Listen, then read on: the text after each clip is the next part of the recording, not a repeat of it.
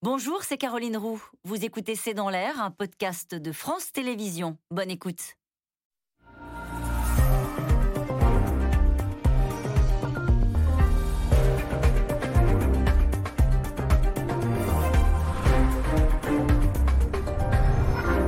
Bonsoir à toutes et à tous. Plus de 40 000 contaminations par jour. Le Royaume-Uni fait figure de cluster en Europe, mais cela n'a pas empêché Boris Johnson de lever les dernières restrictions sanitaires en début de semaine et de célébrer le Freedom Day. La Grande-Bretagne, qui est par ailleurs confrontée à une épidémie de cas contacts, des centaines de milliers de Britanniques obligés de s'isoler et qui ne peuvent pas travailler. Tout cela, bien sûr, sur fond de Brexit, qui lui aussi cause de nouveaux soucis en Irlande du Nord, puisque Boris Johnson juge désormais inapplicable l'accord qu'il a pourtant lui-même signé il y a deux ans. Bref, c'est un été chaotique que vivent les Anglais, des Anglais qui, de surcroît, se voient imposer une quarantaine s'ils ont la mauvaise idée de venir vouloir passer, de venir passer leurs vacances en France. C'est le sujet de cette émission de ce C'est dans l'air, intitulée ce soir Boris Johnson dépassé par le Covid et le Brexit. Pour répondre à vos questions, nous avons le plaisir d'accueillir Anne-Elisabeth Moutet, vous êtes éditorialiste au Daily Télégraphe, Patrick Martin-Genier, enseignant à Sciences Po et à l'INALCO, auteur de L'Europe a-t-elle un avenir? C'est aux éditions Studirama. Et puis je signale votre article hein, paru hier dans la revue politique parlementaire, Boris Johnson et l'Irlande du Nord, la politique de la terre brûlée. Stéphane Clark, vous êtes journaliste, écrivain anglais, auteur de Elisabeth II ou l'humour souverain, c'est aux éditions Albin Michel. Et enfin, euh, Rime, Montaz, vous êtes correspondante en France pour Politico Europe. Et puis en duplex, on retrouve également Cécile Ducourtieu. Vous êtes la correspondante à Londres pour le journal Le Monde. Merci à tous les cinq de participer à cette émission en direct. Bah, Cécile, on, commence avec vous. Quelle est la situation sanitaire euh, ces dernières 24 heures au Royaume-Uni euh, Est-ce que ça continue de s'aggraver, les chiffres? Euh, non, ça fait 2-3 jours que, on est à entre 36 et 40 000 infections par jour. Euh, mais c'est pas pour autant, enfin, ça veut pas dire pour autant qu'il faut s'en réjouir. En fait, euh, on ne sait pas du tout comment l'épidémie va évoluer puisque le Freedom Day dont vous avez parlé n'a eu lieu que lundi et donc les épidémiologistes s'attendent à ce que les effets du Freedom Day euh, apparaissent plutôt la semaine prochaine. Donc la semaine prochaine va vraiment être décisive, euh, sachant que les conseillers du gouvernement euh, Johnson avaient eux-mêmes, y compris le ministre de la Santé Sajid Javid, avaient eux-mêmes prédit courant août qu'on atteindrait les 100 000 cas par jour. Mmh. Donc on est dans le... Ça ne veut pas dire pour autant, est-ce qu'il y a des conséquences à l'hôpital, Cécile Ducourtieu oui, il commence à y avoir des conséquences sérieuses dans le nord de l'Angleterre, qui a, depuis le début de la pandémie, été la région nord-ouest et nord-est la plus touchée. Il y a des hôpitaux qui ont commencé à déprogrammer des opérations. Euh, donc ça, c'est inquiétant. Mais il est vrai que euh, le fait que 70% quasiment des adultes britanniques soient doublement vaccinés aujourd'hui, ça se voit dans les entrées à l'hôpital. On est entre 600 et 700 admissions par jour, c'est-à-dire 5 fois moins qu'en janvier dernier, hein, durant la deuxième vague, parce qu'on l'appelle la deuxième vague. Euh, au Royaume-Uni. Ah. Donc non, ça ne se traduit pas encore dans les hospitalisations ni dans les morts. Alors il y a la reprise de l'épidémie, de la pandémie. Et il y a un mot nouveau euh, qui était à la une ce matin du Guardian, on va voir la une du Guardian, qui ne titrait pas sur la pandémie, mais sur la ping-démique. Alors, Anne-Elisabeth Moutet, c'est quoi la ping-démique dont parlent tant les Anglais en ce moment? Ping, c'est le bruit que fait l'application de pour euh, euh, euh tous anti-Covid, l'équivalent de tous anti-Covid britannique. Et, si vous êtes proche de quelqu'un qui a euh lui-même soit été cas contact, soit s'est déclaré avec le Covid ou avec avec en tous les cas attesté positif pour le Covid, ce qui n'est pas toujours la même chose. Et le problème, c'est que cette application, d'abord tout le monde s'en sert, et ensuite elle est extra, elle est obligatoire, ça c'est la grosse différence. Et puis elle est extraordinairement sensible. Alors il y a des cas de gens qui habitent dans des maisons mitoyennes et ils ont ils sont pingés, et, ensuite ils sont censés parce que de l'autre côté du mur, leur voisin est, positif au Covid. Donc, voilà. Bien qu'il y ait un mur entre deux, ils sont obligés de s'isoler. Vous commencez à prendre les transports en commun et même si vous faites ce qu'on vous a recommandé, mais pas obligé, c'est-à-dire porter un masque, ping, et hop. Et alors les, les, patrons qui voyaient enfin revenir des gens dans les entreprises disent mais attendez, on n'a plus personne, cinq minutes et ensuite ils s'isolent tout seuls pendant dix jours puisque c'est obligatoire aussi. Euh, et il y a une espèce de chaos qui a été créé par le fait qu'en réalité cette application marche bien. Alors finalement les ratés de tous anti-Covid, c'était peut-être une bonne chose. Stephen Clark, il y a 600 000 Britanniques comme ça qui euh, bah, se sont fait pinguer. On leur a dit ah bah non, vous vous, vous isolez. Mais pour, ça veut dire qu'ils sont très disciplinés, les, les, Britanniques. On les ping et ils restent chez eux, ils s'isolent euh, Normalement, oui. Les, Cette semaine, 600 hein, 000. Oui. Hein. ça, c'était pas une semaine. Oui. Parce qu'il y en a eu 1 700 000 en tout. Qui, hmm. euh, Mais les Britanniques ne sont pas très disciplinés. Si vous allez à Londres maintenant, euh, vous voyez pas beaucoup de masques, rien dans les rues. Euh, j'y étais il y a quelques semaines avant le foot et j'étais à, la piscine. Il y avait partout masque obligatoire. Dedans, personne ne portait le masque. J'ai demandé aux gens qui travaillaient là-bas, qui avaient le masque, pourquoi vous ne l'appliquez pas? Ils disent Oh, nous, on ne peut pas. D'ailleurs, on demande aux gens de respecter ceux qui veulent garder le masque. Ça veut dire que c'est un peu comme en Amérique sous, Trump. Euh, on peut être un peu verbalement agressé si on porte le masque. Donc les Anglais ne sont pas disciplinés. On a perdu cette. Euh, c'était pendant la Deuxième Guerre mondiale qu'on s'est et depuis. Cécile Ducourtieux, cette application, la Tous Anti-Covid, il y avait un reportage de France 2 cette semaine qui montrait qu'elle sonnait tellement qu'il y avait, on montrait un, Anglais qui avait dit, bah, écoutez, moi, je vais l'enlever de mon téléphone portable. Ils, avaient supprimé euh, l'application Tous Anti-Covid, comme ça, ils avaient résolu le problème, au moins ils sont sûrs de ne pas être pingés. Oui, c'est ce qui fait que je suis un petit peu perplexe face aux, une des quotidiens britanniques depuis quelques jours, parce qu'il y a énormément de Britanniques euh, qui font euh, ce que je ne vous dirai pas ce que j'ai fait récemment, mais qui désactivent le Bluetooth. Pourquoi vous l'avez fait ah. J'avais envie de rentrer en France où je suis depuis deux jours et pas du tout envie de voilà de ça fait un an et comme beaucoup d'expatriés on était dans ce cas-là. Donc il y a énormément de Britanniques depuis quelques jours qui désactivent le Bluetooth. Voilà. Et il suffit de désactiver Bluetooth pour ne pas être pingé. Donc euh, et je pense que on est quand même très très très très nombreux dans ce cas-là. Et il y a aussi beaucoup de gens euh, comme disait M. Clark sur le, sur le plateau, qui, euh, à mon avis, ne respecte pas à la lettre euh, la quarantaine de 10 jours. Mais bon, le fait est que manifestement, il y a quand même énormément de perturbations, notamment dans les entrepôts, euh, dans les supermarchés, où certains ont l'air de la respecter, cette quarantaine, et on commence à avoir des, rayonnages, notamment dans les fruits et légumes, qui se vident. Mais est-ce que l'exemple Patrick Martin-Genier ne vient pas d'en haut? Boris Johnson lui-même a été pingé. On sait qu'il a voulu échapper à, la quarantaine. Et puis Boris Johnson, c'est quand même le Premier ministre qui lundi dernier a dit Allez, Freedom Day, c'est le jour de la liberté Oui, mais vous savez, il va de, décision irresponsable en décision irresponsable. Le leader de l'opposition a dit que c'était euh, libéré. Le disait que c'était comme monter dans une voiture sans ceinture de sécurité. Donc c'était extrêmement grave. Il a été pingé, effectivement, et il a tenté d'échapper à ces mesures d'isolement. Bon, euh, il y a deux ministres, hein, deux autres ministres qui sont dans ce cas-là. Et il a dit, parce qu'il a réalisé finalement, c'est le côté positif, que cette application, loin d'être correcte, c'était une catastrophe. Vous l'avez dit, 600 000 personnes aujourd'hui. Cette semaine, oui. Cette, cette semaine qui ont été euh, donc pingés et qui, très disciplinés que sont les Britanniques, restent chez eux, ce qui crée de graves difficultés d'approvisionnement dans les chaînes alimentaires, dans les magasins, mais également dans les services publics, services publics hospitaliers, dans les métros. Je lisais pas plus tard que tout à l'heure que c'est 300 personnels de lignes de métro euh, à Londres qui ne peuvent pas travailler. Certaines lignes de métro vont fermer à cause de ce système qui ne fonctionne pas du tout. Et je comprends très bien Madame qui est à Londres.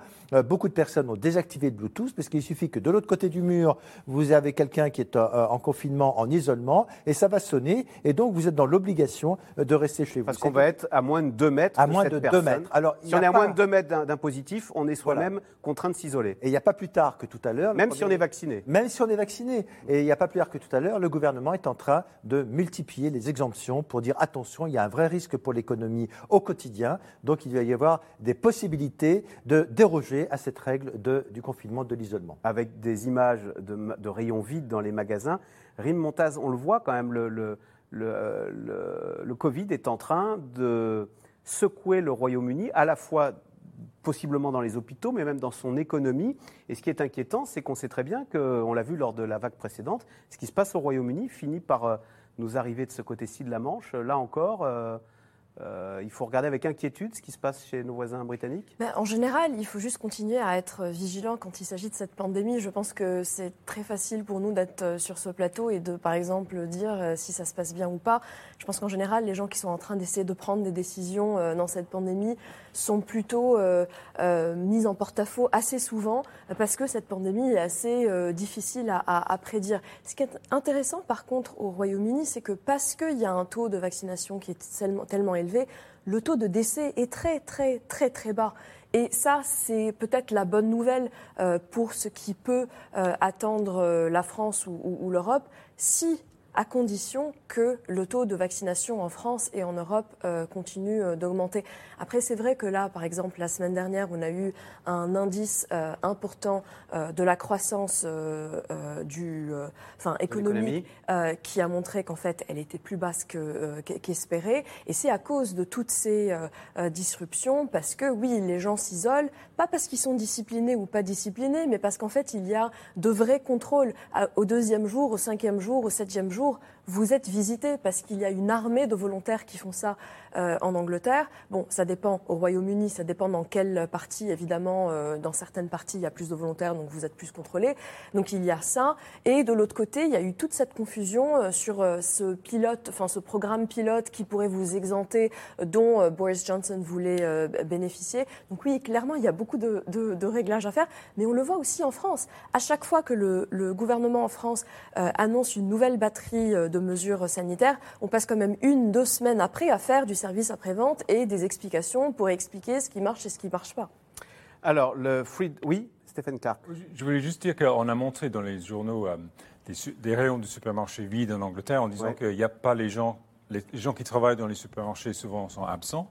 Mais ce que disent d'autres au même temps, c'est que, en fait, à cause du Brexit, il y a aussi moins de chauffeurs pour les camions, parce qu'il y a beaucoup de chauffeurs d'origine européenne qui ont quitté l'Angleterre, et aussi il y a beaucoup de marchandises qui ne sont plus importées en Angleterre de l'Europe. Donc de toute façon, les supermarchés commençaient à manquer de, denrées, et là c'est d'autant plus à cause, du, à cause de, Covid. Mais ping, Pingdemic, il y en a qui sont un peu cyniques peut-être, mais qui soupçonnent le gouvernement, Boris Johnson, juste ça, dire Ah là là, c'est le Covid, c'est pas de notre faute. Mais en même temps, il y a des raisons économiques sur le Brexit. Pourquoi il manquait déjà de l'alimentation, surtout euh, genre, en Irlande du Nord, mais on, va en parler tout C'est pratique d'accuser le Covid d'être à l'origine des désordres économiques. Exactement. Alors que déjà, il y avait le Brexit qui, avait créé quelques pénuries au sein de l'économie britannique. Donc le Freedom Day, en tous les cas, lundi dernier, devait symboliser la fin de l'épidémie au Royaume-Uni. Il n'en est rien. Hein. Sur place, on l'a dit, les contaminations explosent. Les cas contacts n'ont jamais été aussi nombreux. Donc 600 000 personnes ont dû s'isoler cette semaine. Conséquence, on vient de le dire, des supermarchés manquent d'employés et les transports tournent au ralenti. Reportage de Noé Poitvin et Éric Chevalier. L'effervescence a regagné le Royaume-Uni. Lundi dernier, dans les discothèques, les Britanniques se défoulent la joie de se retrouver sur le dance floor, un jour qu'ils ont même baptisé Freedom Day. Affranchis des règles, plus de masques obligatoires, plus de distanciation sociale, les fêtards ont savouré. Oui, c'est vraiment le jour de la liberté. Je veux danser, je veux écouter de la musique live, ressentir l'ambiance des concerts. Le Freedom Day ou la stratégie risquée de Boris Johnson. Au même moment au Royaume-Uni, le variant Delta explose. Près de 50 000 nouveaux cas chaque jour. Une courbe qui n'évolue pas au même rythme que celle des hospitalisations liées au Covid, qui remonte en ce mois de juillet mais qui reste faible. Plus de lien entre ces deux indicateurs. Pour Boris Johnson, c'est la confirmation que le pays peut retrouver la liberté d'avant. Mais le Premier ministre n'avait peut-être pas anticipé une nouvelle épidémie, celle des personnes isolées. Ils sont de plus en plus nombreux à être concernés. C'est le nouveau mal britannique, on parle de pingdemic. Le ping, c'est cette notification que vous recevez sur l'application NHS, l'équivalent anglais de tous anti-Covid, lorsque vous avez été en contact avec une personne positive. Alerte rouge, il faut s'isoler. La semaine dernière, près de 600 000 personnes ont reçu un ping, de quoi exaspérer certains Anglais, comme se retraiter. Moi, je ne veux pas être alerté. Je suis responsable, je garde mes distances, je mets un masque et je suis doublement vacciné. Ça ne me causerait que de l'anxiété et j'en ai pas besoin. Isolé à tout prix, une stratégie qui paralyse l'économie britannique. À la une de la presse cette semaine, ces rayons de supermarchés vides. Plus de viande, de salade ou de bouteilles d'eau, il n'y a pas assez de personnel pour remplir les rayons. Nous sommes très préoccupés par ce qu'il se passe. J'ai parlé aux représentants de la Fédération des distributeurs et nous surveillons de près la situation. Um, la chaîne de produits surgelés Iceland a même annoncé recruter 2000 travailleurs en urgence pour pallier le manque d'effectifs. J'implore le gouvernement d'agir le plus vite possible. Il veut s'assurer que les secteurs touchés puissent fonctionner correctement. Iceland en fait partie et nous avons de grosses difficultés en ce moment. Nous avons besoin de clarté et de garder nos employés en magasin. Autre secteur durement touché par cette vague d'isolement, les transports. À Londres, deux lignes de métro ont dû fermer ce week-end faute de personnel. Les compagnies de bus accusent elles aussi le coup.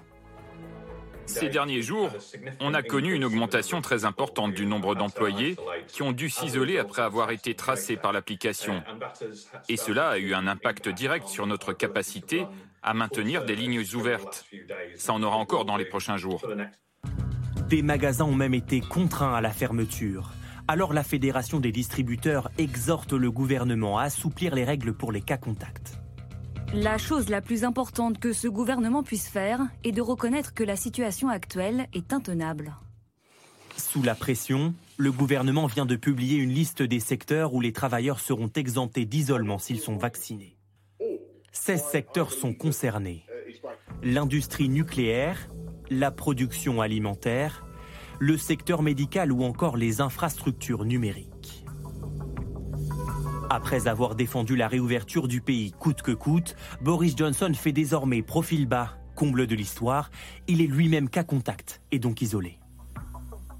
Aujourd'hui, je m'excuse auprès de toutes les entreprises, sur tout notre territoire et dans toutes sortes de secteurs, publics ou autres, qui subissent des désagréments. Le coût de cet isolement massif pour le gouvernement britannique, plus de 5 milliards d'euros. Dès le 16 août, la quarantaine obligatoire des cas contacts doublement vaccinés sera levée au Royaume-Uni. Anne-Elisabeth Moutet, sur le fond, on est assez surpris de voir que les Anglais acceptent d'être pingés, comme on l'a dit euh, avec un peu de malice, mais acceptent ce flicage numérique, entre guillemets, alors qu'on est dans un pays, la Grande-Bretagne, qui, au nom des libertés individuelles, a toujours refusé la carte d'identité. Nous, on l'a accepté en France, la carte d'identité. Euh, les Anglais l'ont toujours refusé, mais là, ils acceptent d'être pingés. Et les Anglais n'ont pas non plus de constitution écrite, alors que nous, il faut que ce soit écrit et amendé proprement. Et euh, tout ceci fait partie d'une culture différente. Non, il y a des réactions en ce moment. Il y a euh, un certain nombre de, journalistes, éditorialistes, d'hommes politiques qui disent que c'est pas tolérable et aussi que dès qu'on commence à inventer une nouvelle application ou un nouveau système, la tentation pour n'importe quel homme ou femme politique, ça sera ensuite de continuer à s'en servir, sans compter qu'une fois que ça a été payé, autant que ça fonctionne.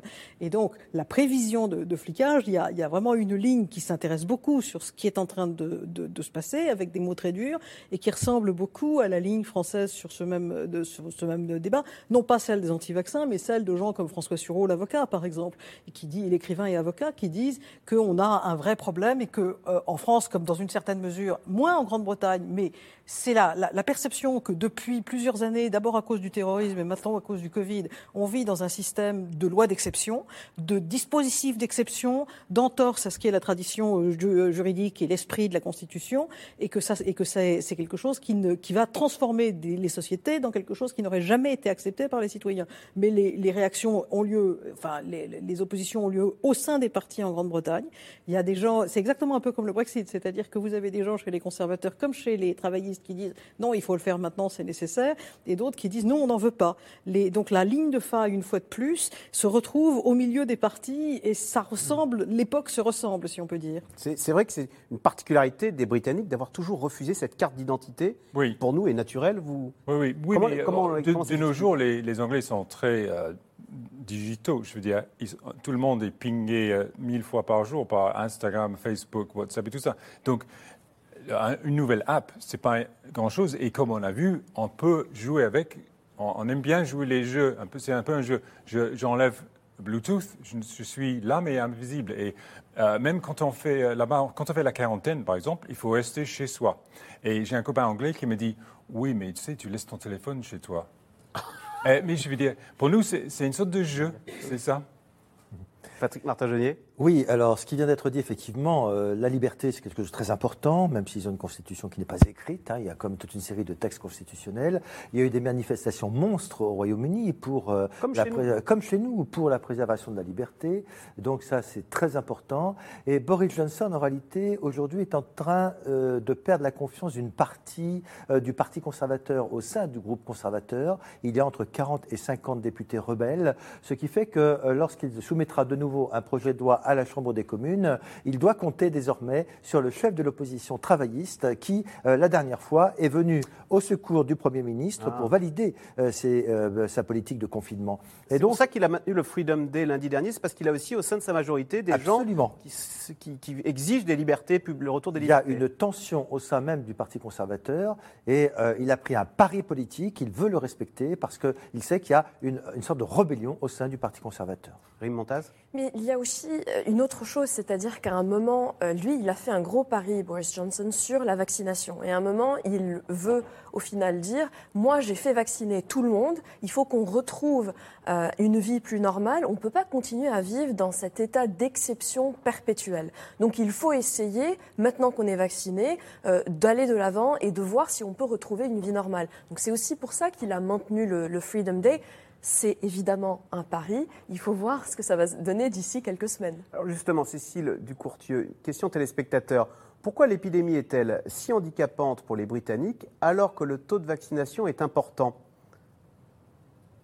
Ah ben ça c'est ce qu'on est en train de découvrir euh, avec Israël aussi d'ailleurs qui a un taux euh, à peu près équivalent de, de double vacciné, c'est que le vaccin n'est pas efficace à 100%, il est très efficace y compris le vaccin AstraZeneca, pour éviter à peu près à 90% les hospitalisations, les cas graves et les décès. Mais euh, pour éviter la contamination et euh, une version euh, douce du Covid, il n'est pas efficace à 90%, il est efficace à à peu près 60% pour le, le AstraZeneca. Donc il y a effectivement pas mal de Britanniques qui retombent malades après avoir été doublement vaccinés, parfois après avoir attrapé le Covid une première fois l'année dernière. En général, euh, ils s'en sortent avec euh, quelques maux de tête, euh, de la toux et puis du mal de gorge. Donc c'est la raison pour laquelle le pari de Boris Johnson était probablement de laisser courir l'épidémie avec les risques que ça comporte de Covid long par exemple, hein, et puis surtout de, enfin et surtout le Covid long est une pathologie euh, très sérieuse hein, pour, pour pas mal de personnes, mais aussi le risque d'apparition de nouveaux variants. Il y en a d'ailleurs un qui a été classé euh, sous la catégorie euh, à surveiller hier au Royaume-Uni. Donc il a fait ce pari en espérant que de toutes les façons, sur les à peu près 30% de gens qui risquent de réattraper le Covid, malgré le fait qu'ils aient été doublement vaccinés, bah, le, NHS, l'hôpital public, va supporter la charge. Stéphane Clark, nouveau variant. le variant Delta, c'est le variant indien. C'est pas un hasard s'il est apparu d'abord au Royaume-Uni parce qu'on sait qu'il y a une communauté alors indienne et pakistanaise importante. Il y a beaucoup de liens, oui, entre les deux pays et justement. il n'y a pas eu de contrôle aux frontières? Justement, on dit que Boris Johnson n'a pas voulu appliquer, n'a pas voulu fermer les frontières parce qu'à ce moment-là, il était en train de négocier un accord commercial avec l'Inde parce que depuis le Brexit, on a perdu tous les accords avec euh, l'Europe. Ah. On cherche désespérément. C'était Global Britain. On va s'entendre avec le monde entier, avec l'Inde, etc. Donc on ne va aller pas fermer les frontières au moment où on négocie avec eux. Donc il y a eu des semaines où il y a eu les contacts comme d'habitude, avec, euh, avec le, continent indien, et ce qui a fait importer ce, ce variant indien qu'on appelle Delta. Mais il faut dire aussi que le, côté de vaccin, pourquoi c'est handicapant, c'est aussi parce que euh, l'Angleterre n'applique pas beaucoup les règles de, distancing, social distancing. et ça veut dire que vous avez une personne qui a le Covid, qui va dans une boîte de nuit, comme on a vu, où il y a 100 personnes autour d'eux, ça va créer 100 pings, ça va créer, plusieurs cas, et ça veut dire, et ces 100 pings vont peut-être empêcher 100 personnes d'aller au boulot. C'est pour ça que c'est une personne positive crée plein de problèmes. Cécile Ducourtieu, est-ce que euh, ce variant Delta est en train de gâcher l'été des Anglais et leurs vacances? Que font-ils les Britanniques pendant ces vacances?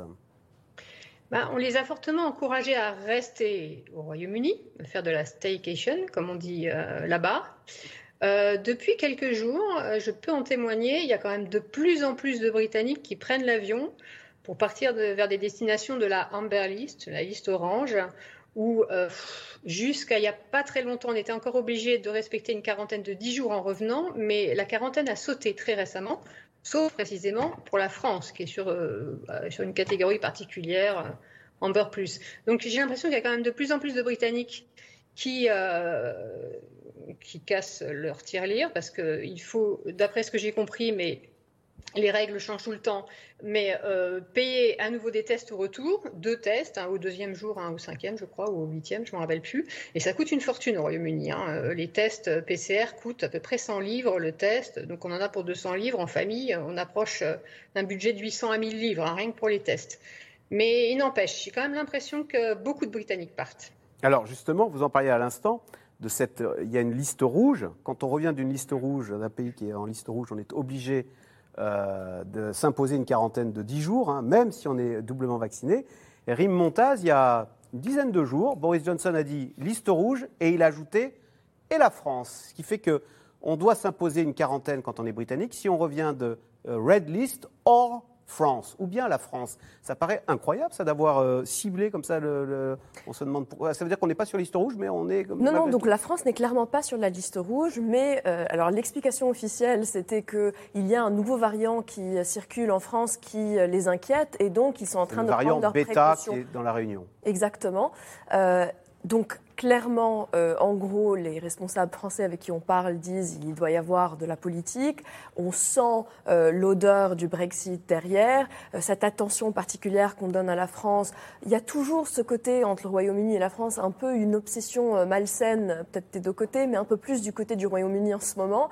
Et, et c'est toujours pour Boris Johnson d'ailleurs d'après beaucoup de responsables politiques français qui pensent que Boris Johnson n'arrête pas d'essayer de renégocier constamment euh, le Brexit parce qu'il en a besoin politiquement euh, à l'intérieur du Royaume-Uni et parce que, en gros, euh, c'est vraiment son ADN politique. Donc aujourd'hui, on n'a pas vraiment d'explication pour cette exception assez bizarre faite à la France que politique. Patrick Martin-Genier, on a raison d'être un peu paranoïaque quand on voit que donc, sont stigmatisés les pays de la liste rouge et la France oui, on est l'ennemi héréditaire, le pays des grenouilles, et une petite baffe de temps en temps, ça fait. Je pense pas, oui, comme ça vient d'être dit, euh, il y a beaucoup de politique là-dedans. Moi, personnellement, je connais une personne qui est française, qui a une famille là-bas, euh, installée au Royaume-Uni. Elle s'est mise en quarantaine et il y a des contrôles tous les deux jours, cinq jours et huit jours. Et les tests sont quand même très très chers. C'est euh, votre correspondant à Londres disait 100 livres. Moi, on me disait entre 120 et 150 livres, ça veut dire 160, 180 euros facilement pour un test.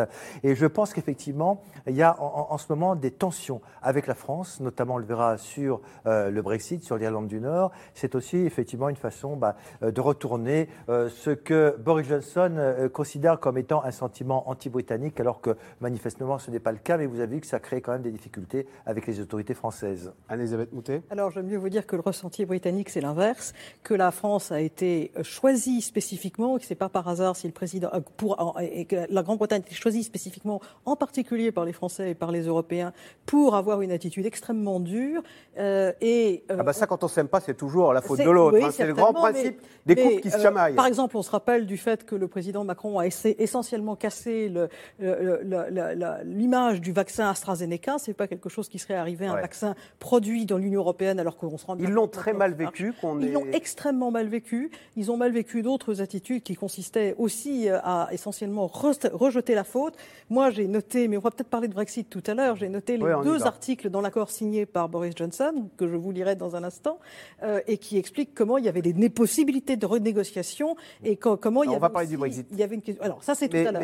Mais, sur, la, sur, la, sur le, sentiment que la Grande-Bretagne a été maltraitée pour essentiellement encourager les autres Européens à ne pas sortir du rang, ça c'est très clair en Grande-Bretagne. Stephen Clark, il y a toujours un peu de nationalisme dans ces décisions. Je dis ça parce que même la finale de l'Euro, la finale de football, on a eu l'impression que les Anglais étaient bien amers d'avoir perdu cette finale, qu'ils y auraient vu l'occasion de donner une baffe à ces continentaux euh, incarnés par les Italiens. Euh, non, non. L'Angleterre rêve de regagner un championnat de, foot, une coupe du, monde ou de l'Europe depuis 50 ans. Ça, c'était autre chose. Mais, euh, mais c'est vrai qu'entre la France et l'Angleterre, la France est toujours sur la liste rouge politiquement depuis super longtemps. Et là, avec tous les enjeux, tous les enjeux avec le, avec le Brexit euh, et, les négociations, le, virus, les migrants, n'importe quel prétexte, les importations à Calais, les problèmes avec euh, les, camions entre Calais et Douvres, en fait, la France, c'est une sorte d'ennemi facile. Plus Boris Johnson se déclare anti-français et qu'est-ce qui nous matraque, ces Français, avec les problèmes? Plus il devient un peu populaire. Donc, c'est facile. Cécile Ducourtieu, on le voit, ça dans la presse populaire. C'est facile euh, quand on veut faire un bon article, un bon mot ou, gagner en popularité. Allez, on fait un peu de French bashing. Oui, tout à fait. C'est le, voisin et, on caricature à l'envie et, presque quotidiennement. Après, c'est vrai, quand on est en, Angleterre, enfin au Royaume-Uni, on a l'impression que, l'inverse est aussi assez vrai, que la France a, Mais bon, après, euh, il est clair que la France a toujours été le bad cop, comme on dit dans les négociations euh, entre l'Union européenne et, le Royaume-Uni euh, sur le Brexit. elle continue à tenir une position dure, qui est d'ailleurs la position des Allemands et des autres, mais elle est plus, elle le dit avec probablement plus de panache peut-être. Hein, Clément Beaune, le ministre de l'Europe, est très présent sur Twitter peut-être moins de tact aussi. Et, et puis là, en l'occurrence, c'est vrai que pour revenir sur ce que disaient euh, mes collègues sur le plateau, euh, les, mots qu'a eu euh, Emmanuel Macron fin janvier à propos du vaccin AstraZeneca, quelques heures de mémoire avant hein. qu'il soit. Voilà. Vaccin conçu à Oxford, mais produit par une firme anglo-suédoise quand même. Donc il n'est pas tout à fait anglais, même s'il a été totalement récupéré par la communication politique du gouvernement Johnson, il n'y a pas de doute. Mais le fait que le, le, président français ait dénigré ce vaccin au moment où on était en plein pic épidémique et où on vaccinait à tour de bras avec l'AstraZeneca, ça a été extrêmement mal pris et je pense en partie à raison. Alors, on va parler du Brexit, hein, puisque Boris Johnson a exhorté euh, jeudi dernier l'Union européenne à renégocier les dispositions du Brexit concernant l'Irlande du Nord, puisque cet accord prévoit que les marchandises destinées en Irlande du Nord doivent faire l'objet d'un contrôle douanier en mer d'Irlande. Bah, évidemment, ces contrôles perturbent les approvisionnements des magasins. Le PDG de Marks Spencer a ainsi mis en garde contre des étagères vides à Noël, sujet de Juliette Perrault et Colline Olivier. Certains rayons de supermarchés complètement vides. En Irlande du Nord, Brexit rime désormais avec pénurie. Le propriétaire de cette épicerie de Belfast, joint par Skype, nous le confirme. Ces biscuits anglais, par exemple, j'ai mis six semaines à les avoir, au lieu de deux jours normalement. Des choses typiquement anglaises comme la crème de citron, la crème d'orange ou des aliments d'origine animale, on a des difficultés à les acheminer jusqu'ici. Certains de nos fournisseurs avec qui on travaille depuis 30 ans n'expédient plus en Irlande du Nord parce qu'il y a trop de papiers, de démarches, de coûts. Au début de l'année, on ne pouvait même plus avoir de fromage anglais. On a dû faire venir du fromage d'Italie, de France ou de République d'Irlande.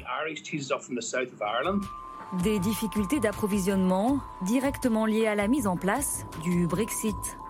Afin d'éviter l'instauration d'une frontière physique entre la République d'Irlande, membre de l'UE, et l'Irlande du Nord, membre du Royaume-Uni, Londres avait accepté le principe d'une frontière informelle en mer d'Irlande.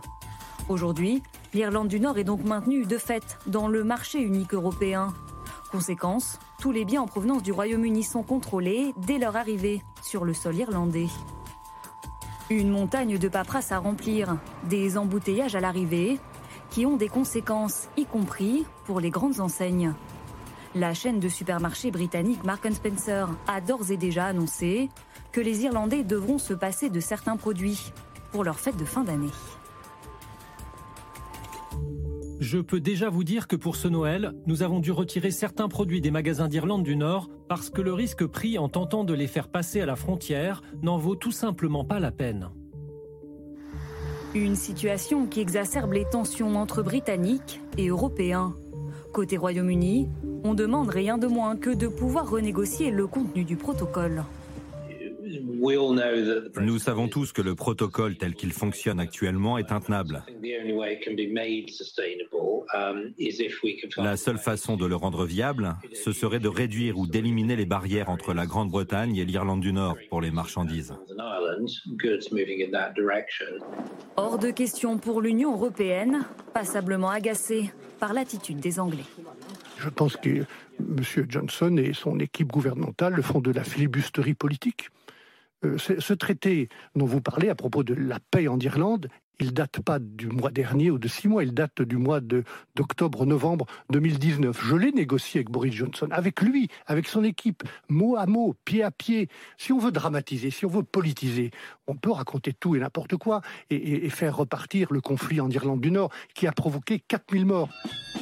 Car c'est bien là l'autre enjeu de l'application du protocole nord-irlandais.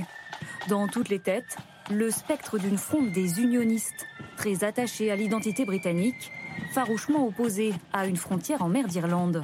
Aujourd'hui, beaucoup d'entre eux s'estiment trahis. On se sent complètement isolé. Le gouvernement britannique, l'Europe et la République d'Irlande complotent tous contre nous. Nous pensons que le gouvernement britannique, notre propre gouvernement, celui qui est responsable de nous, nous a abandonnés. Il nous a trahis au sujet du Brexit. Et pour cause, pendant les négociations avec l'Europe, Boris Johnson n'avait eu de cesse de faire la même promesse. Il n'y aura pas de contrôle entre l'Irlande du Nord et la Grande-Bretagne. Il n'y aura pas de contrôle pour les biens allant de la Grande-Bretagne vers l'Irlande du Nord et d'Irlande du Nord vers la Grande-Bretagne. Un Premier ministre aujourd'hui désavoué et qui n'a qu'une crainte, voir ressurgir en Irlande du Nord des scènes d'émeutes comme celle d'avril dernier. Un mouvement lancé à l'époque par des unionistes, déjà excédés de devoir payer les conséquences du Brexit. Alors, question téléspectateur, le protocole nord-irlandais est-il mort-né? C'est Raymond dans les Alpes de Haute-Provence qui pose la question. C'est vrai que Patrick Martin-Genier, est-ce qu'on a raison de dire, au fond, l'Irlande du Nord, elle doit à la fois être concordée avec l'Europe parce qu'elle a ce lien avec la République mhm. d'Irlande, mais elle appartient aussi à la fois au Royaume-Uni. Donc elle est à la fois dans l'Europe et à la fois dans le Royaume-Uni. Donc c'est impossible. Oui, mais depuis le début, c'était impossible. D'abord, il ne faut pas qu'il y ait de frontières entre la République d'Irlande et l'Irlande du Nord. Ça, c'est très clair. C'est le respect des accords du Vendredi Saint. Mais comme il s'agit de contrôler les marchandises qui rentrent dans l'Union européenne, il faut bien que quelque part, il y ait des déclarations en douane.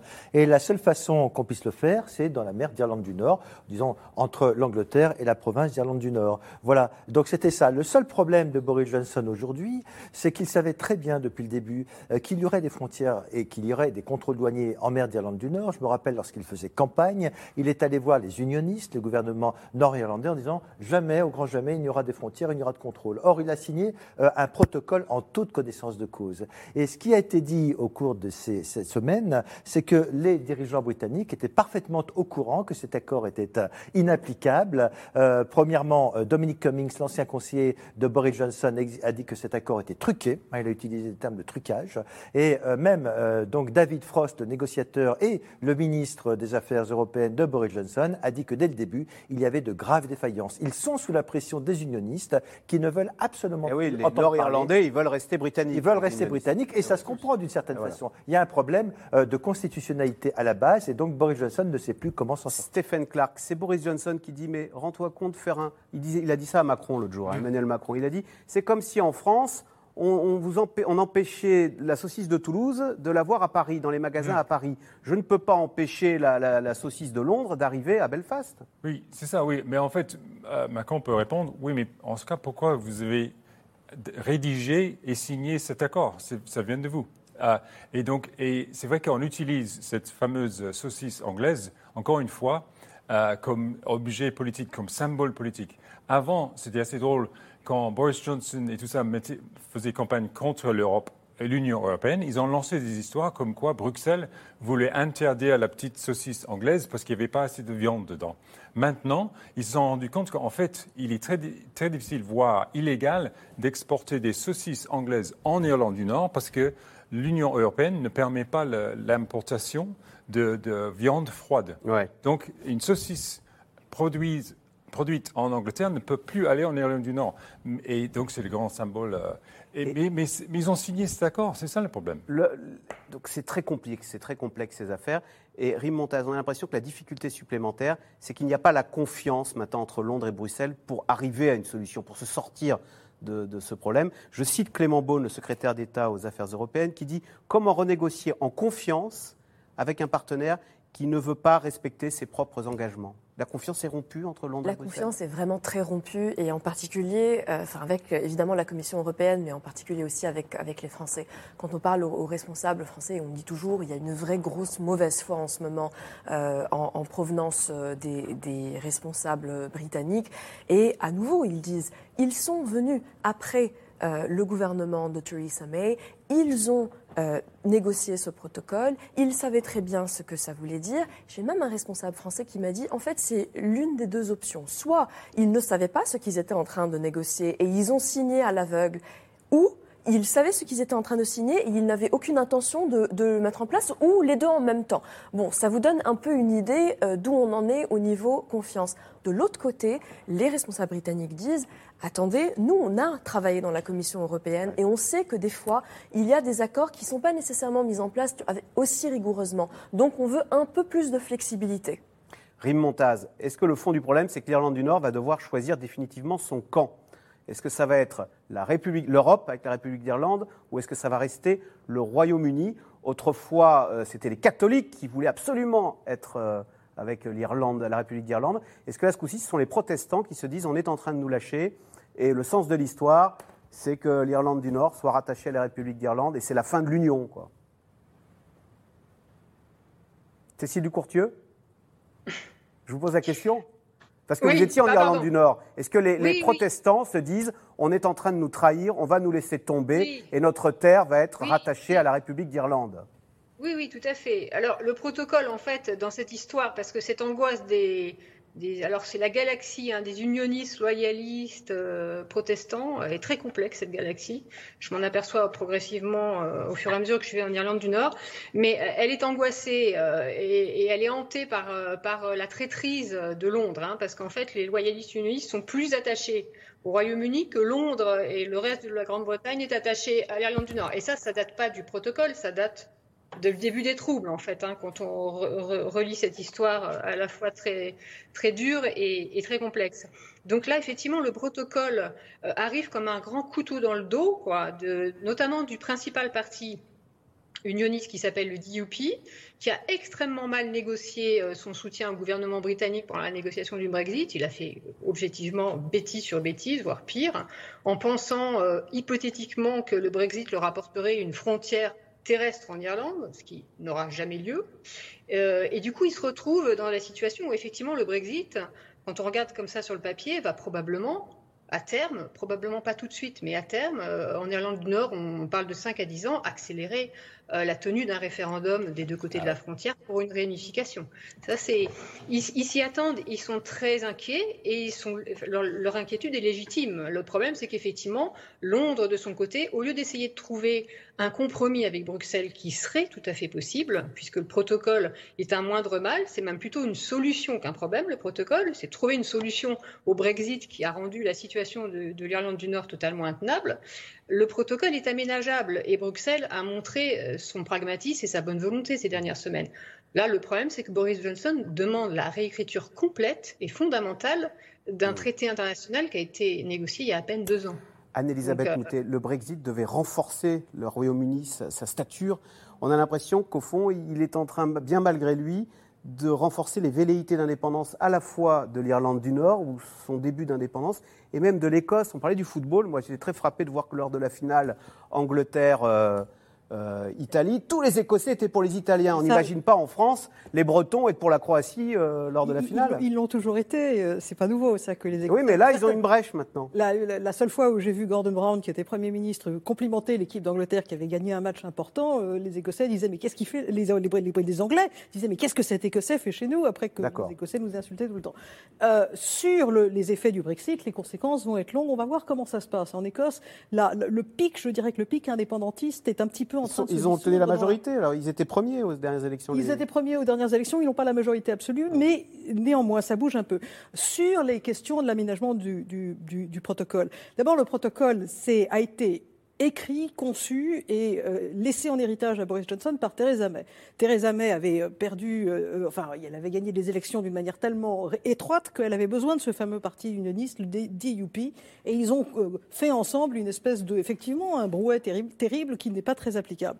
Dans ce brouet, il y avait tout de même deux provisions. Il y a l'article 16. L'article 16 dit que si euh, les, dispositions du protocole créent des problèmes socio-économiques insurmontables à la Grande-Bretagne, euh, et, la Grande-Bretagne, on y met, euh, on y met l'Irlande du Nord, on peut rediscuter du, protocole, d'une part, et d'autre part, elle prévoyait de toute façon que tous les détails seraient arrangés par une commission de travail qui est écrite dans le texte du protocole. Donc, comme disait notre concert, Cécile, exactement, les, les, mécanismes sont prévus par l'accord lui-même. Pour renégocier pour qu'on fasse la chose avec une certaine bonne volonté. Euh, L'accord, il fait 700 pages, c'est un casse-tête, on ne va pas le résoudre ce soir en 5 minutes. Non Juste un mot, à côté de cette... Euh, il y a aussi l'affaire dont on parle beaucoup euh, cette semaine en Grande-Bretagne, des migrants, puisque 430 migrants ont traversé la Manche lundi dernier pour se rendre au Royaume-Uni. C'est un, chiffre record et ce, au moment même où le Parlement britannique examine en ce moment une loi pour durcir la loi contre euh, l'immigration, pour durcir la lutte pardon, contre l'immigration clandestine. Les Britanniques vont par ailleurs donner 62 millions d'euros à la France pour empêcher les traversées en small boat, donc en petites embarcations. Je vous propose de regarder ce reportage à Calais de Sophie Gauthier, Arnaud Fora et Juliette Perrault.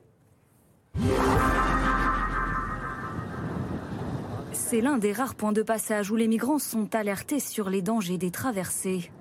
Dans cette zone de transit de Calais, des Érythréens, des Soudanais, des Afghans ou encore des Syriens. Tous ou presque ont une idée fixe en tête, rejoindre l'Angleterre.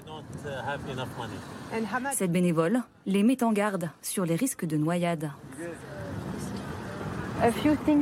Il y a plusieurs choses à savoir avant de prendre le bateau. Tu as besoin d'avoir euh, un gilet de sauvetage, pour ta sécurité Un gilet de sauvetage, d'accord, j'en ai besoin. Oui, pour ta sécurité. Et il faut que tu restes assis dans le bateau. Il faut aussi faire attention aux plus gros bateaux. Ok, je ferai attention. Raed El Faraj arrive d'Alep.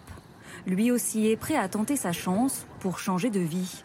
Son rêve, intégrer la prestigieuse université de Cambridge pour devenir un jour avocat au Royaume-Uni. Qu'importe le prix à payer. Si j'étais resté dans mon pays, je serais mort. Peut-être que je mourrais ici en traversant, mais qu'est-ce que je peux faire d'autre? Je ne peux rien faire. Je suis allé en Autriche, à Vienne, mais ils m'ont dit, vous ne pouvez pas rester ici, il faut partir dans dix jours. Ensuite, je suis allé en Allemagne, ils m'ont dit, il faut repartir dans 25 jours. Et donc, je suis arrivé ici. Comme Raed, ils sont des milliers à embarquer chaque année sur de petits bateaux de fortune, des small boats, la nouvelle arme des passeurs pour rejoindre le Royaume-Uni en quelques heures seulement. En 2020, 9551 migrants ont tenté de traverser la Manche, quatre fois plus qu'en 2019. Des chiffres qui continuent de s'envoler. Lundi dernier, 430 sont arrivés sur le sol anglais en une journée, un record. Face à cette pression migratoire qui dure, Londres a déclenché les hostilités. La ministre de l'Intérieur, Priti Patel, surnommée la nouvelle Margaret Thatcher, a présenté une réforme du droit d'asile. Parmi les mesures les plus controversées, l'augmentation des peines de prison encourues par les migrants, 4 ans contre 6 mois actuellement.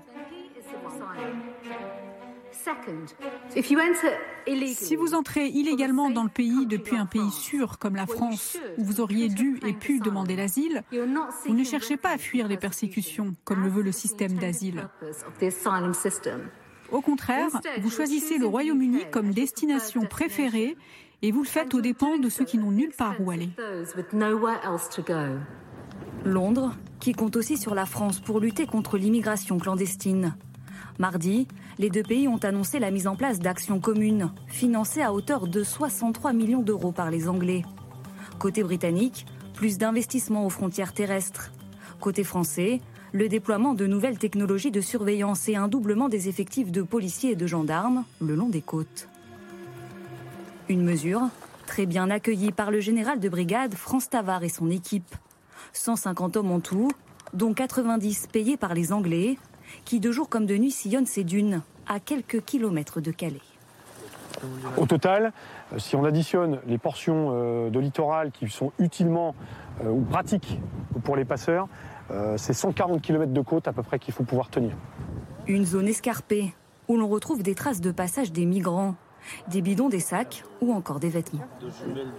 Ça c'est bien la zone d'attente type. Là vous avez là ils ont mangé, ils se sont stockés ici.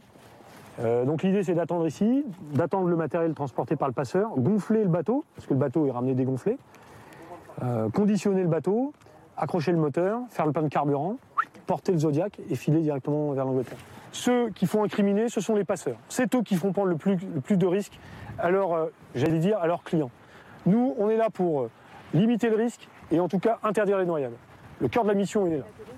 Une mission vouée à l'échec, selon de nombreuses associations, tant qu'elle continuera de reposer sur des moyens de dissuasion, avec un risque, faire les affaires des passeurs qui, en cas de durcissement des règles, pourraient bien augmenter le prix des traversées.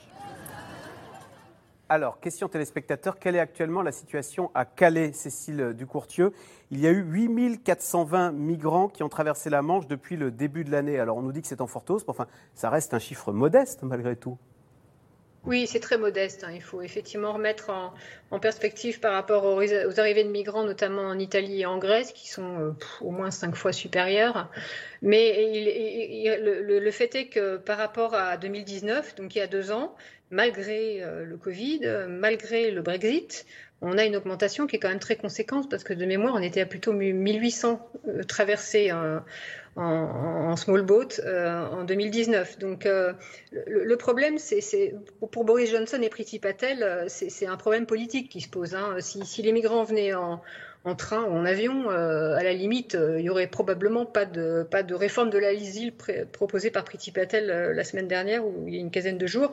C'est visible, ils se concentrent tous, enfin ils arrivent à ils arrivent à, Douvres, aux alentours de Douvres, et puis il y a les, les caméras des, journalistes, euh, la presse tabloïde qui est là pour, euh, pour récupérer entre guillemets les images des, migrants à l'arrivée. Donc, et ça cogne complètement avec euh, avec un des principaux slogans du Brexit qui était take back control, quoi, reprendre le contrôle, notamment des frontières. Donc, c'est pour ça qu'il y a beaucoup d'agitation politique autour de cette histoire, alors qu'encore une fois, comme vous dites, quand on regarde les chiffres 8000 arrivés euh, sur, bon, on sera probablement à plutôt 10 000 cette année. Il euh, faut relativiser quand même. Hein. Le Royaume-Uni est vraiment capable d'absorber. Hein. Mais Anne-Elisabeth Moutet, euh, Cécile Ducourtieu l'a dit à l'instant, Boris Johnson, il a été élu pour ça aussi. Take back control, reprendre le contrôle des frontières et de la politique migratoire. Bah, il a été élu en disant qu'il voulait que la loi soit appliquée. Alors, euh, certainement, la Grande-Bretagne doit pouvoir intégrer 8000 personnes de plus, encore que bon, il y en a encore d'autres, mais ça fait, et puis ça s'accumule. Mais c'est surtout que l'idée consiste à dire nous ne voulons plus être soumis à la loi de la Cour de justice européenne, nous voulons respecter la loi internationale que nous avons signée sur l'immigration, y compris d'ailleurs le protocole de Marrakech. Mais en revanche, il n'est pas question que les choses soient, euh, euh que qu'on continue à tolérer ou à encourager. Et il y a les associations qui encouragent le fait que, les, essentiellement, c'est celui qui a de la chance et qui a payé un passeur. Et c'est pas une manière de choisir son immigration. Et donc ça va être criminalisé. Hein. Et, euh, dans une certaine mesure, je pense que ça l'est déjà. Euh, mais euh, l'idée, c'est le modèle australien ou le modèle canadien, c'est-à-dire un modèle à point où on accueille les immigrants comme Priti Patel, d'ailleurs la ministre de l'Intérieur, et parce qu'ils peuvent apporter quelque chose au pays, et d'autre part les gens qui viennent de pays dangereux où leur vie est en danger, auquel cas ils sont parfaitement acceptables, euh, suivant tous les accords internationaux, et on ne leur a jamais euh, bloqué la frontière. Stéphane Clark, on a entendu Priti Patel, la ministre de l'Intérieur britannique, dire bah, restez en France, euh, c'est un pays très accueillant. Pourquoi les migrants, d'ailleurs, que pourquoi veulent-ils spécifiquement le Royaume-Uni? C'est perçu comme un Eldorado pour de nombreux migrants, le C'est assez mystérieux. il y en a plein qui ont déjà de la famille. Ah, il y en a plein qui parlent un peu l'anglais. Euh, aussi, on sait aussi que euh, le, système médical est, gratuit, donc ça attire les gens. C'est un peu mystérieux parce qu'ils ne sont pas mieux en Angleterre qu'en France, mais pour moi, le danger, c'est que plus le gouvernement fait du bruit contre les migrants, qui sont très très peu, je veux dire, on pourrait mettre tous les migrants au Ritz, ça coûterait bien moins cher que le Brexit. Je veux dire, ils sont très peu nombreux, mais plus on fait du bruit, plus on monte le populisme contre les migrants, on voit que ça augmente la violence. il y a eu, après l'annonce de Petit Patel, il y a eu des menaces de violence contre les sauveteurs en mer. Ah et je veux dire, c'est pas tolérable ça. Patrick Martin-Genier, d'ailleurs, pourquoi est-ce à la police française que de surveiller et de garantir la, frontière euh, britannique? Ça peut, ça peut paraître curieux. Donc nous, on, on dit aux migrants restez en France, n'allez surtout pas en Grande-Bretagne.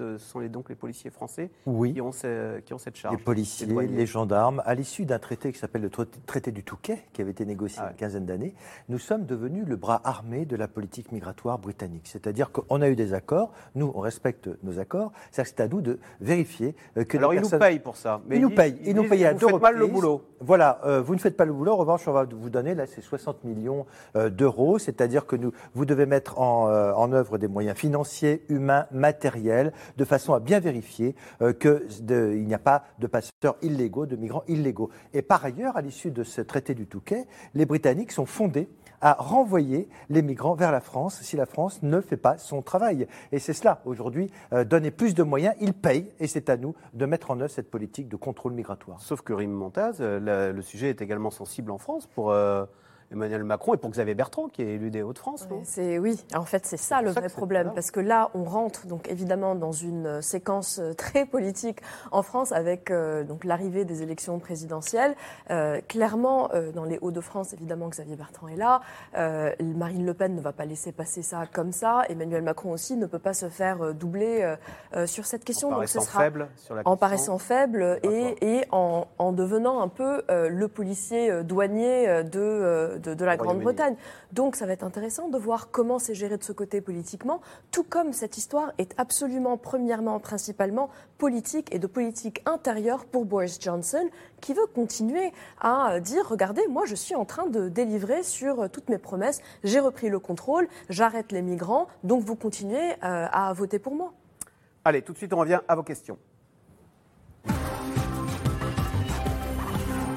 Alors, Cécile Ducourtieu, les Anglais doivent-ils également avoir un pass sanitaire pour pouvoir accéder au restaurant, au cinéma, etc. C'est Michel en Saône-et-Loire qui pose la question. Alors, je suppose que le pass sanitaire, c'est le passeport, tel qu'on l'appelle au Royaume-Uni. Alors, pour l'instant, non.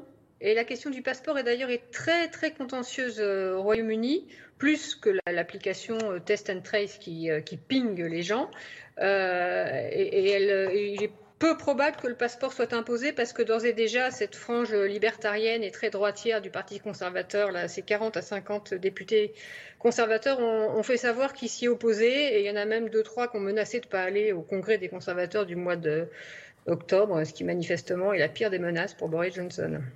Même si dans les boîtes de nuit, il va y avoir, on va devoir montrer, je crois, un passeport, enfin un passe sanitaire, quoi. Voilà, ça c'était la seule annonce intéressante de la conférence de presse de Boris Johnson de, lundi dernier, où à la fin de la conférence, il a menacé entre guillemets euh, les jeunes, euh, enfin ou les vieux d'ailleurs, euh, d'entrer dans les boîtes, enfin d'avoir un d'être doublement vacciné et de pouvoir le prouver avant d'entrer dans les boîtes de nuit. On s'est demandé pourquoi il repoussait à fin septembre ou mi-fin septembre euh, la mise en place. Euh, voilà. Et euh, tout le monde se doute que, pour revenir à ce que je vous disais il y a quelques instants, que c'est parce que ça commence à s'agiter sacrément à la droite de son parti et qu'on n'en verra peut-être pas la couleur. Mais enfin, encore à voir parce que. Les nouveaux cas qui font rage au Royaume-Uni sont-ils dus au variant Delta? C'est Simone dans la Nièvre. Oui, c'est le variant Delta quasi exclusivement 95, 98%. Il est totalement, euh, hmm. totalement, enfin, il est prévalent. L'application utilisée au Royaume-Uni est-elle plus fiable que tous anti-Covid? C'est Angèle dans le Cher qui euh, pose la question. C'est vrai que chez nous, on, on n'est pas pingé en permanence en disant tiens. Elle est, téléchargée par, par, beaucoup, beaucoup plus de gens déjà, donc ça fonctionne plus juste à cause de ça, parce qu'en fait ces, ces, applications dépendent de, euh, du téléchargement pour qu'elles puissent euh, fonctionner par Bluetooth. Et donc on est pingé si on a été pendant 15 minutes à moins de 2 mètres d'une personne positive au Covid. Exactement. et ça, ça, fait plus longtemps en Angleterre que euh, légalement, quand on va dans un restaurant ou dans un bar, il y a un petit code QR, il faut montrer son app à ça avant d'être servi. En, théorie, euh, c'est pas très appliqué, mais, mais ça fait longtemps qu'il faut avoir l'app pour normalement pour aller dans un restaurant, par exemple. Boris Johnson est-il populaire en ce moment auprès de la population britannique, Anne-Elisabeth Moutet, avec sa gestion un peu fantasque, euh, un peu excentrique, qui plaît tant aux Anglais Est-ce qu'elle continue de, alors, moins, moins qu'il ne l'a été il y a quelques mois, mais il, il a encore des chiffres que lui enviraient euh, la, plupart de nos hommes politiques et femmes politiques actuellement. Euh, il, a, il a cette espèce de, de euh, qualité personnelle qui fait qu'on s'attend à ce qu'il ait du chaos, qu'il y ait du chaos autour de lui et que les choses avancent. Euh, on essaye, ça marche pas, on fait autre chose. Ça a l'air extrêmement bordélique et en réalité, lui aime bien euh, se décider au dernier moment sur quelque chose qui a été testé d'une manière non scientifique, mais dans l'émotion. C'est quelqu'un qui fonctionne à la fois dans le sentiment, dans l'émotion et dans le ressenti. Le ressenti étant une chose importante en politique et difficilement quantifiable. mais oui, enfin, ça va moins bien comme ça. Il y a eu un article de The Atlantic, qui est un très bon mensuel intellectuel américain, qui a analysé ça et qui a appelé Boris Johnson le Premier ministre du chaos. Et ça n'était pas une accusation, c'était une analyse de comment, autour de Boris Johnson, on, a théorisé cette manière de faire les choses, je dirais, euh, de manière plus simple, dans le bordel. Je veux juste dire euh, rapidement que Boris Johnson a quand même été conforté dans ses choix politiques, dans des élections euh, récentes, euh, et le choix de Brexit a aussi été conforté et adoubé par une majorité de, S'il revotait demain, les Britanniques ils revoteraient pour le Brexit. pour le moment, c'est ce qu'on voit dans les dernières élections qu'ils ont eues. Et pour Boris la, la campagne de vaccination continue-t-elle au même rythme chez nos voisins britanniques? C'est Sébastien dans le Calvados. Cécile Ducourtieux. Euh, non, ça, a beaucoup ralenti. Euh, on voit la même chose dans d'autres pays. Hein. On arrive dans les tranches très jeunes, 18-30 euh, ans, et ils sont moins motivés par la vaccination que, les plus âgés. Donc oui, ça a beaucoup ralenti. Mais enfin, on est quand même à 70% de double vaccinés, hein, ce qui est quand même très considérable. Voilà, beaucoup plus que chez nous. qui peut encore, mm. c'était la question précédente, Patrick Martin-Genier, qui peut encore faire confiance aux Britanniques qui ne respecteraient pas leur contrat? Plus personne. plus personne ne fait confiance à Boris Johnson, à tel point d'ailleurs que plus personne ne veut signer d'accord avec lui, qui est aux États-Unis, d'accord commercial, qui est en Australie, qui est en Nouvelle-Zélande, parce qu'il a montré qu'il euh, ne se, se, souciait que d'une guigne des accords internationaux. Il veut renégocier un accord qui a été signé il y a six mois, et donc c'est La crédibilité internationale du Royaume-Uni peut être abîmée par cette volonté de ne pas respecter, enfin par cette affirmation, de ne pas respecter le protocole nord-irlandais. C'est tout à fait le cas. Il a inauguré une nouvelle jurisprudence. Je signe un traité pour que le Brexit soit opérationnel, mais finalement, je ne le respecte pas. Et alors même que l'Union européenne a fait des efforts pour aller dans le sens de Boris Johnson. Et, Joe Biden est, parti, est très intéressé, il suit ça. Joe Biden, qui est d'origine irlandaise, eh bien, a mis en garde récemment, lors du sommet du G20, donc le Premier ministre, euh, contre la non-application et la mise en cause de ces accords. Donc il a été mis en garde, mais il n'empêche, il continue. Plus personne ne fait confiance à Boris Johnson sur la scène internationale. Euh, Stephen Clark, y a-t-il beaucoup d'antivax au Royaume-Uni? Parce qu'en fait, le vaccin, ça vient du Royaume-Uni. Nous, on dit tous que hmm. ça vient de Pasteur parce qu'on est en France, mais euh, c'était au Royaume-Uni au début. Hein. Génère, un siècle Génère, voilà, hein, les vaches. Oui, il y a encore quelques antivax, euh, comme dans tous les pays. L'Angleterre a aussi été prise par une sorte de vague de Donald Trumpisme, ça veut dire des gens qui croient n'importe quoi. Mais, il y a, mais euh, au début, les gens étaient très pour le vaccin, parce que justement c'était un vaccin anglais, on a, on a dit voilà, allons-y, allons-y, mais il y a tellement de propagande gens anti-vaccin que, que, oui. Mais, et aussi, maintenant, on dit, qu'on peut attraper la maladie même si on est vacciné, mais ça, on dit aussi que c'est parce que, puisque les gens circulent en Angleterre beaucoup euh, sans masque et tout ça, il y a des variants qui se créent qui sont résistants au vaccin. Donc, c'est une sorte de double cercle vicieux. Mais oui, mais, beaucoup de je veux dire, 60% de la population est doublement vaccinée. Donc, la vaste majorité est pour le vaccin.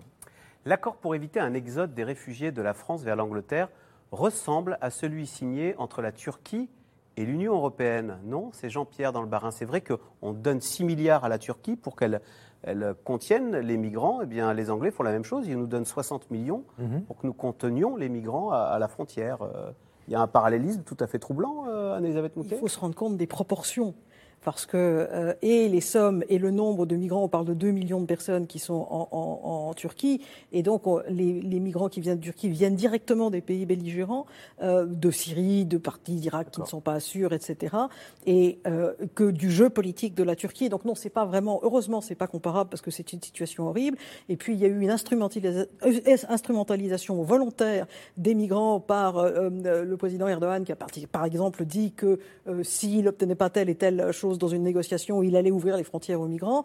On a vu ça d'une manière plus artisanale, je dirais, avec le Maroc et l'Espagne, relativement récemment à ce temps. Et ça n'a rien à voir tout de même avec la crise entre la France et la Grande-Bretagne. C'est un peu dommage qu'on soit obligé d'aller voir des pays où franchement ça va pas très bien pour se consoler en disant que finalement entre la France et la Grande-Bretagne on peut encore parler. heureusement les relations sont bien meilleures. Hein. Un pays qui cherche à s'affranchir des traités qu'il a signés est-il passible de sanctions internationales? Patrick Martin-Genier. Tout à fait. Euh, L'Union européenne a dit que si Boris Johnson ne respectait pas euh, ce traité, euh, eh bien, il serait passible de lourdes amendes de la part de la Cour de justice de l'Union européenne, qui, que ça plaise ou non à Boris Johnson, est là pour voir effectivement s'il y a application ou pas. Donc oui, il peut y avoir des sanctions. La reprise de l'épidémie au Royaume-Uni est-elle due au choix du, variant, du vaccin AstraZeneca? Bah, il est moins efficace que le Pfizer quand même, les études montrent. Non, mais on ne peut pas du tout, euh, on peut pas du tout euh, arriver à cette, cette, conclusion. Les études ne eh sont ben pas faites au même moment. Eh bien voilà, c'est la fin de cette émission. Merci beaucoup euh, de l'avoir suivi. C'est dans l'air disponible en podcast gratuitement. On se retrouve lundi pour une nouvelle émission. Bon dimanche sur France 5. Bonne soirée, à lundi. C'était C'est dans l'air, un podcast de France Télévisions. Alors s'il vous a plu, n'hésitez pas à vous abonner. Vous pouvez également retrouver les replays de C'est dans l'air en vidéo sur France.tv.